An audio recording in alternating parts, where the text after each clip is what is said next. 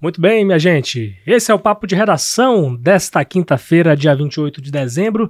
Seja muito bem-vindo. Aqui quem fala com vocês é o Lucas Juquezzi para comandar o podcast que repercute as principais notícias do dia aqui no nosso grupo Folha de Comunicação, de segunda a sexta-feira, sempre nesse horário, a partir das seis da tarde. Você é o nosso convidado a interagir conosco, tem o nosso canal no YouTube, a nossa seção de comentários e também o nosso zap da redação, o 999715300, onde você também pode mandar a sua sugestão de matéria, de entrevista aqui no nosso podcast, porque não críticas também, né?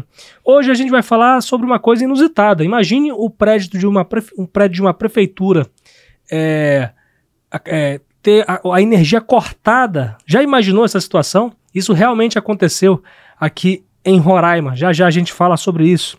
Tem também uma ocorrência é, meio que inusitada, mas também que serve de alerta para as pessoas é, se, é, se aterem, ter mais atenção no trânsito, né? E também é, não enfrentar autoridades. Já já a gente fala sobre um caso de desacato aqui em Roraima e também opções para você passar gratuitamente o ano novo nesse aqui em Boa Vista, né?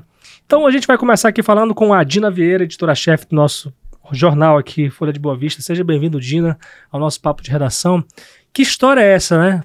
É, prédios da prefeitura, de uma prefeitura do interior, acabaram tendo a energia cortada. Fala pra gente que, que, história foi essa. É, como a gente costuma dizer, né, não tá fácil para ninguém. Hoje a Roraima Energia cortou o fornecimento do, das unidades administrativas da prefeitura de Iracema, né, uhum. ali no sul do estado. Né, a gente recebeu essa informação e confirmamos a informação com a Roraima Energia. Segundo a Roraima Energia, o valor da dívida já ultrapassa um milhão e meio de reais uhum. e que eles já teriam aí tentado todas as formas de negociação com a prefeitura e que não teria mais dado tempo de esperar. Então hoje, né, eles fizeram aí esse corte. No entanto, né, a nossa equipe entrou em contato com o prefeito Jairo lá de Iracema, e ele disse que não procedia, que inclusive ele estava naquele momento dentro de uma das salas, lá no gabinete dele, lá na prefeitura, que teria energia elétrica.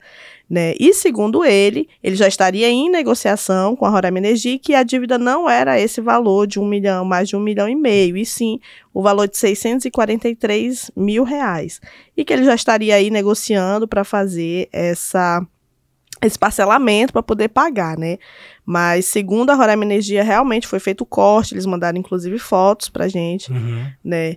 Lá do momento que estava sendo feito o corte e que é, aguardam aí a prefeitura fazer o pagamento para que seja restabelecido o fornecimento de energia. Então o prefeito Jairo Ribeiro tentou negar o corte e negar que a dívida seja desse tamanho. Isso, isso, é verdade. A nota, inclusive, está lá no, no site. A nota não, né? O posicionamento dele, porque ele não emitiu uma nota, mas ele conversou com o repórter. Uhum. E, inclusive, ele mandou um documento de um, um orçamento de parcelamento. Não Sim. seria né, o parcelamento efetivamente, mas seria que realmente é nesse valor de 643 mil esse orçamento. Uhum. Né? Mas, segundo a Roraima Energia, o valor aí ultrapassa um milhão e meio de reais. Que situação, hein? Imagina.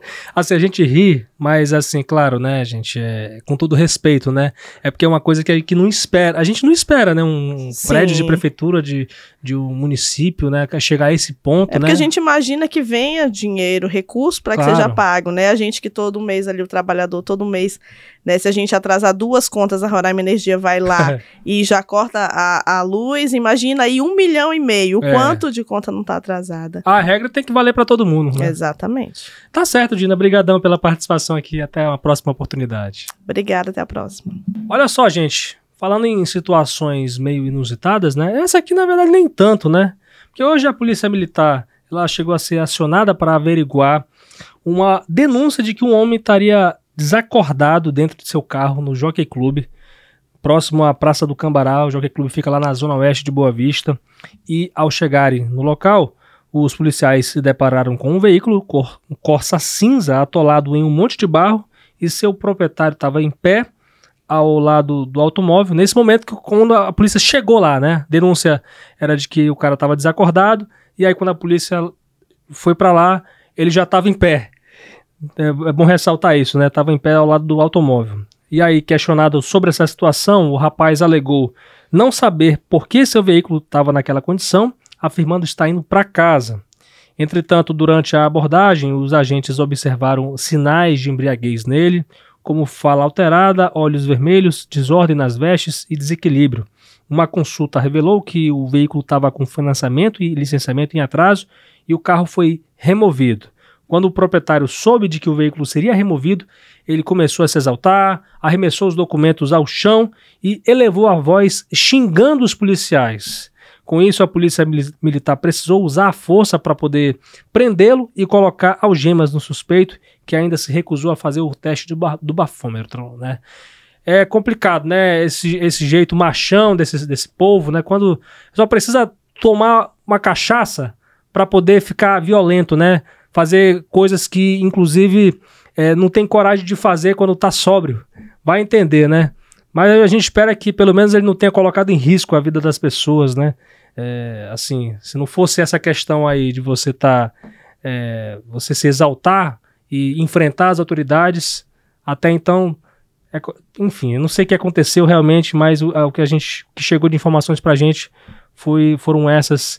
A gente espera que as pessoas dessa cidade possam ter atenção e não misturar álcool com direção, né? que isso fica de reflexão, né? Não sabemos exatamente o contexto completo, mas que fique de reflexão aqui para as pessoas da nossa cidade de Boa Vista que tem um trânsito tão violento. Então, bem-vinda, Adriele Lima, ao nosso podcast. Seja bem-vinda. Eu queria que você falasse de coisa boa, opções para curtir esse ano novo, esse Réveillon, virada do ano para 2024, com muita esperança. As pessoas querem saber aqui opções gratuitas para passar essa isso virada aí. de ano. Seja bem-vinda. Obrigada, Lucas. Era isso que eu ia reforçar, que é gratuito, tá, gente? então, a gente tem duas opções aqui na cidade, em Boa Vista. É, tem a primeira opção, que é a mais conhecida e a tradicional, que é a do Parque Nauá. Uhum. Né, lá, a programação, ela conta com a Solange Almeida na hora da virada e fogos com duração de, 30 de 10 minutos. Sim. Né? A, a festa, né, ela vai começar a partir das 17h30 e aí vai ter a banda Fruto dos Lábios, Neuberu Shoa, Reinaldo Barroso, Gleizinho Pegador, Estevão Alves e Edilson Marques. E depois da apresentação da Solange, que vai iniciar mais ou menos ali pelas 11h30, né, um pouquinho antes da virada, para dar aquela emoção, para 2024 entrar, assim, maravilhoso, né? Sim. E aí depois dela tem a banda Shot de Boteco e de Tony Banda. Para quem não quiser ir pro Parque Não Há, né, também tem a opção da prefeitura, que é um evento realizado pela Prefeitura de Boa Vista, ali no Parque do Rio Branco. É, a Prefeitura vai ter uma programação que vai iniciar às 18 horas, uhum. lá na, na, ali na praia, né, em toda Sim. a praça. E terão três palcos para agradar todos os públicos. Tem o palco do gospel, palco de reggae, rock e pop e o palco de sertanejo forró e brega, que vão estar tá tocando é, bandas, DJs e cantores locais estarão animando ali a noite da virada para o pessoal que estiver participando lá. São essas duas opções na cidade. Muito bem. É, é isso aí. Não tem. É, é, não tem, assim, você que gosta de curtir festa, né? Eu gosto mais de é, casa, né, André? É, assim, eu também prefiro muita casa. É, assim, eu, não, eu realmente evito nessas, nessas datas, especialmente, estar tá, é, com a galera aqui, né? Mas o povo realmente gosta de estar tá na zoeira. É eu acho que é porque a gente sabe, como a gente trabalha, é. a gente sabe que é, as festas Sempre elas costumam dar algum problema Exatamente. depois. Infelizmente, infelizmente. E aí, pra não, pra não ser notícia, a gente prefere ficar em casa. É, é verdade. É uma coisa pessoal nossa, né? Claro, é, agora a gente espera que vocês tomem juízo né? E evitem de ser notícias aqui no nome é dia 1 de janeiro, porque a gente quer até, a gente quer, o que mais, a gente mais quer é que tenha paz, né? Na verdade, iniciando desde o final de semana, desde amanhã. Então claro. tomem cuidado, por favor. Estaremos atentos ao, nesse plantão, né? Um jornalista por dia, a gente vai estar atento, Com acompanhando certeza. a virada. Com certeza. Né? Você, como jornalista aqui do nosso hum. grupo Folha de Comunicação, aproveitando esse momento, o que, que você deseja, né? De um modo geral, para o estado de Roraima e também para nossa nossa cobertura jornalística nesse ano de 2024? Você parou para analisar, refletir sobre isso? Lucas, eu não pensei não. não pensei não, mas agora Segue sim. Segue a vida tranquilamente, normal, né? Porque é, é uma virada, né? Só que não, a, a, vida das pessoas ela não muda, né, Adriele? Automaticamente. Ela né? não, não, é, não é um estalar de dedos que tudo vai mudar, né? sim. né? Não é só porque passou de um ano é. que vai mudar tudo muito rápido. Mas, assim, para 2024 eu desejo que Roraima continue se, se desenvolvendo.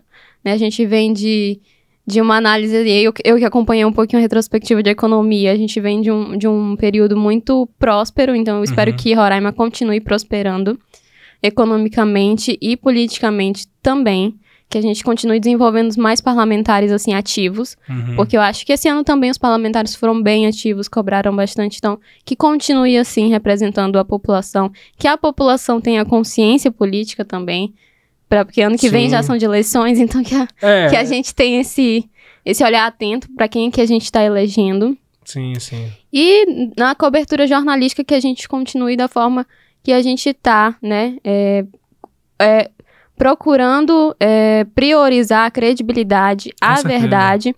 Por mais que a verdade não seja a única, né? A gente sempre procura ouvir os vários lados das informações.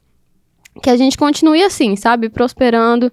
Que o grupo também, o grupo de comunicação Folha continue crescendo, continue sendo ativo, continue sendo o principal, né? No nome Uhum. do, do jornalismo. Enfim, desejo só coisas boas, porque É. a gente sempre tem que desejar coisas boas. Pois é, você falou aí um pouco da política, né? Eu já sou além, um pouco mais pol- polêmico, né? É. Eu espero que essa cobrança de- dos nossos políticos, de modo geral, né, seja a nível municipal, estadual, federal, ela possa ser eh, não só em ano pré-eleitoral, o ano da É política, né? verdade. Até porque o, o cara muitas das vezes fica apagado o ano todinho, segundo ano de mandato, aí deixa para trabalhar no terceiro e no quarto, no, no quarto ano de mandato, e aí para fazer média com a população. Então a gente espera que a população ela corte, né, e realmente veja a, quem é que realmente faz a diferença durante os seus quatro anos de mandato.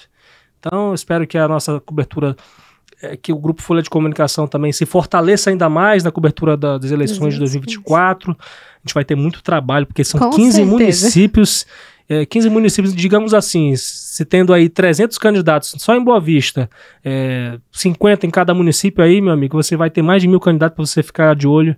Então, é, é, sem contar os, os candidatos a prefeito, enfim, prefeito, é, vereador. Vamos ter muito trabalho nesse ano, hein, Adriana? Vamos. Tá preparada? Não, vai ser a minha primeira cobertura Ah, é, das legal. eleições. Não tô nada preparada, nem um pouco, nem tenho expectativa pra nada também. Não quero nem pensar. É, vamos deixar pra lá mais ou menos do meio do ano, né? É, deixa pra lá, deixa, deixa pro futuro. deixa pra 2024. Tá certo, Adriele, muito bom aqui o papo. Obrigado aí pela nada, participação. Lucas. excelente, se você não voltar aqui na- amanhã, mas excelente ano novo pra você. Obrigado. Excelente ano novo pra você também, pra todo, todo mundo que acompanha o Papo de Redação.